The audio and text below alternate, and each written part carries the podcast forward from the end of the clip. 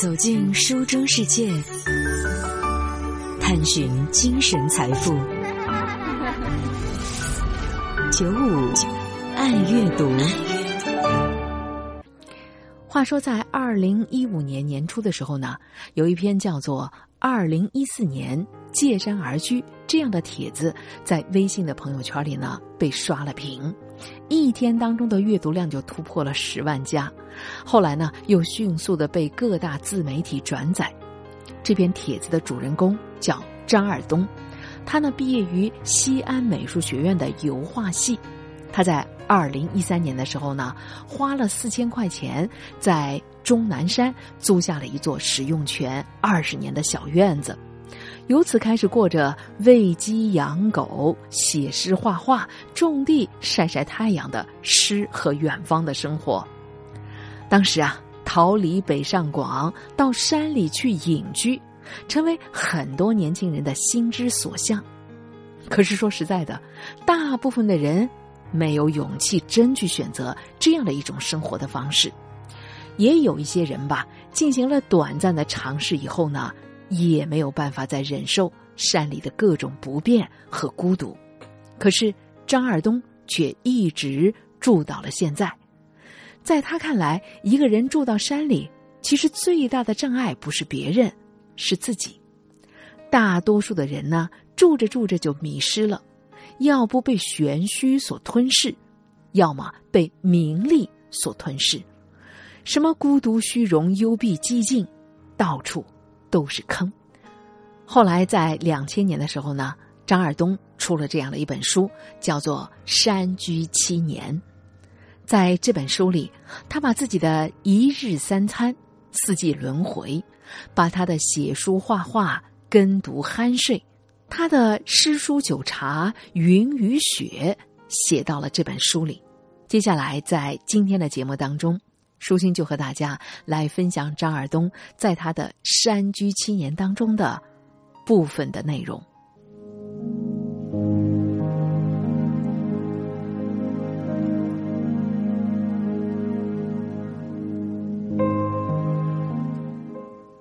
记得有一回呢。和徐忠平先生聊天的时候，他感慨说：“哎呀，我在山上的生活就是他想要的人生。但是奈何被很多现实的问题所束缚。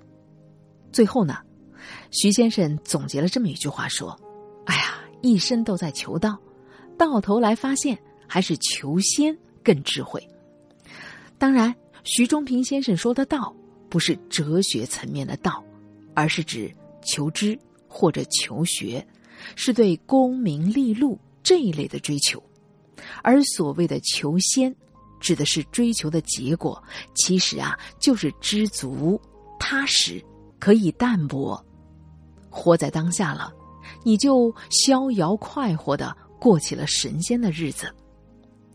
有一个不恰当的类比，就是渔夫和富翁的故事。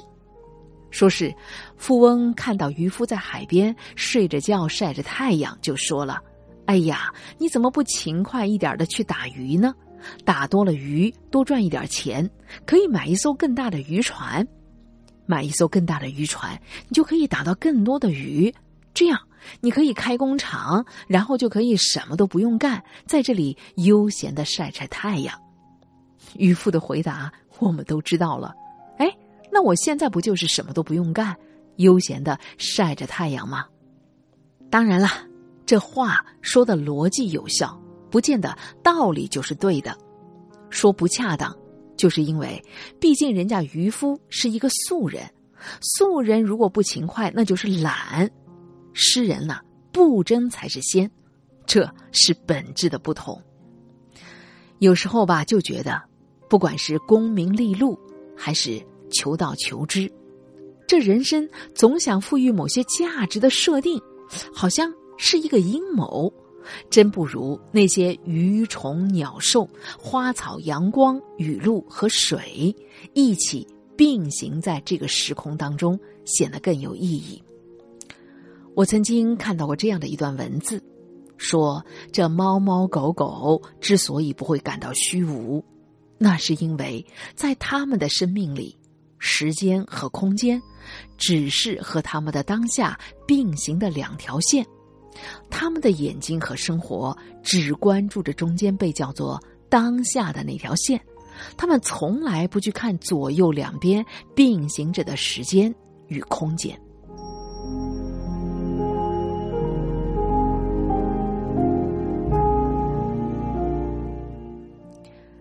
每年过了霜降，山上的村民呢就开始晒柿子饼。也就是把刚刚红还没软的柿子呢摘下来，把皮先削掉，然后啊扎成一串串的，挂在门檐下去晒晒干。有一天一大早我下山，下去的时候呢，看到邻居家的农妇坐着个小板凳儿，低着头在削柿子皮。过了好几个小时，我中午回来路过他家，看到他呢还在那儿低着头削柿子皮。跟早晨呢同样的动作，一样的状态，不同的是，身边的这柿子皮堆满了一地，门前串好了的柿子挂了好多串。等到中午吃完了饭，我又下山了一趟，路过他家，他依然持续重复着早上的动作。等到下午的五六点钟，我再一次路过他家，门前的柿子饼已经挂满了，火红的一大片。这对我真的很有触动。整整一天的时间，这个农妇就像一个点了循环播放的动态图，一直就在那低着头削柿子皮，无限重复一个动作，只是挂在门前的柿子饼越来越多。这太厉害了！每年吧，我也想晒柿子饼的，可就觉得这削皮的过程太乏味了。削上十来个，我就觉得浪费时间。除非放上一点音乐，或者听一听小说，我还能坚持的久一点可那些农村的妇女和老太太，干这种事情一天重复一万次都不会懈惰。我好像也就突然明白，为什么在农村的山里和偏远地区的老人容易长寿，不就是因为？他们的生活里没有时间与空间，只有眼前吗？你看，就像喜鹊筑巢，那么大的一个窝，喜鹊每次就叼一只，一天就在重复这件事情。在他们的世界里，就只有当下和眼前，所以每一天都像是第一天，每一只。都像是第一只。我的小侄女在看《小猪佩奇》，同样的一集，前前后后看过不下两百次，每一次都会为同一个梗笑。直到有一天，她长大了，心里开始装满了对这个世界各种各样的认知，当初那个简单梗的快乐，于是就停止了。所以，我觉得。那些遗世独立的山民，他们的长寿并不只是心宽，或是偶然，而是空洞和简单。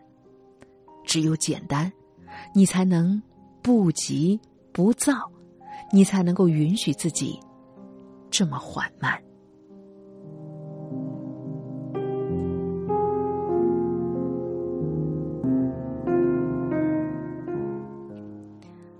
想明白了，吃饭就是吃饭，说白了，不就是心无旁念吗？这对于本来就懵懂的孩子和淳朴的山民来说，有什么难度呢？本来就空无一物嘛。可是对于我们这些号称受过了各种教育的人，所谓的有着开阔的世界观、清晰的过去和未来。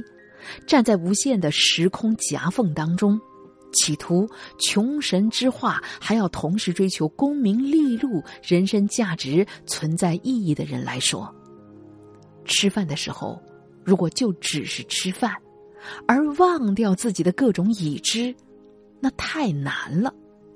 就好像在知识的层面上，大多数的人都很清楚这道的终点是什么，比如。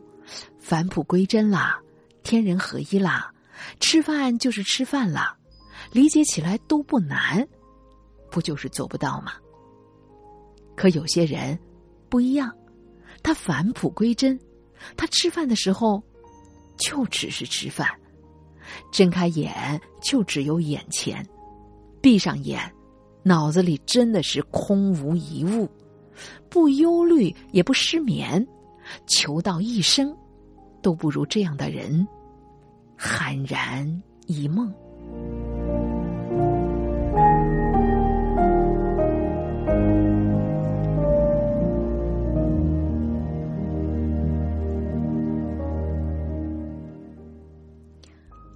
我总觉得，当一个人置身山野的时候，特别是那种荒无人烟的山里，确实会有一种不适感，觉得周边的一切，那些山啊、水啊、动植物啊，他们才是主角，但自己呢，像是一个客居者。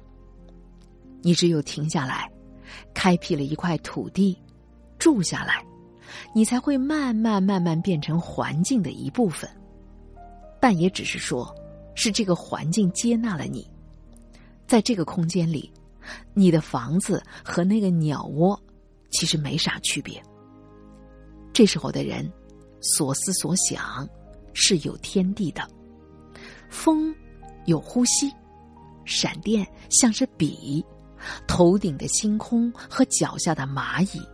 都蕴含着同样的一种秩序，所以人能创造出八卦文字，才可以把身体和宇宙连接在一起。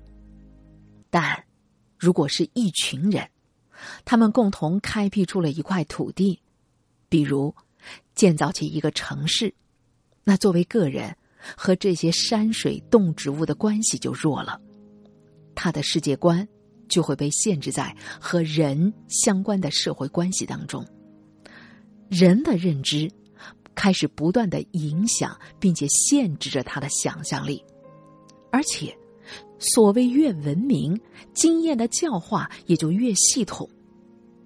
这就像一个孩子，如果从小就开始看动画片，那么他在画画的时候就会把眼睛画成眼睛，而不会去想。为什么这眼睛不能画成树枝或者鸟的翅膀呢？要知道，古代墨西哥阿斯特克时代的创作者，他们会把雨神的五官做成几条响尾蛇的。你看，文明限制了我们多少的想象力呢？我见过不少人，有才华的很多，有灵气的也不少，但还是给人一种依然在人间。躬耕的感觉，啊，怎么说呢？就像养鸡场的鸡，他思考的都是鸡场的环境啊，养鸡的生态啊。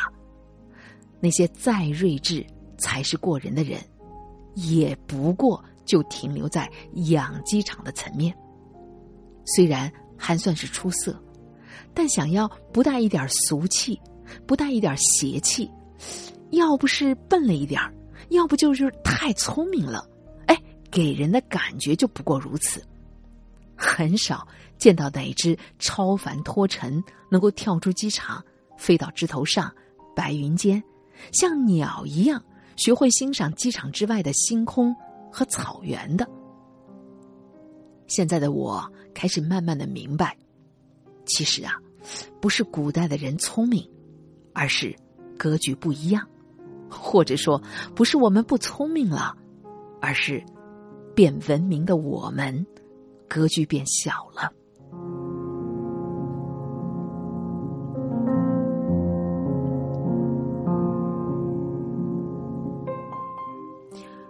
以我的经验来看吧，这山居对不同的人来说感受特别的不一样。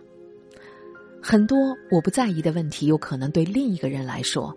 是最大的障碍，比如，在山里面虫子特别的多，蛇也很常见。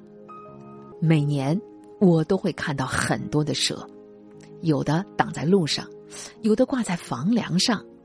像这样的情况，对一个怕蛇的人来说，简直就是一种灾难。不过，蛇这种东西虽然嚣张，但你只要没有踩到它，它也不会反过来冲你呲牙咧嘴，挺讲规矩的。这讲规矩的吧，总还算是一个君子。和君子打交道，做好自己就行了。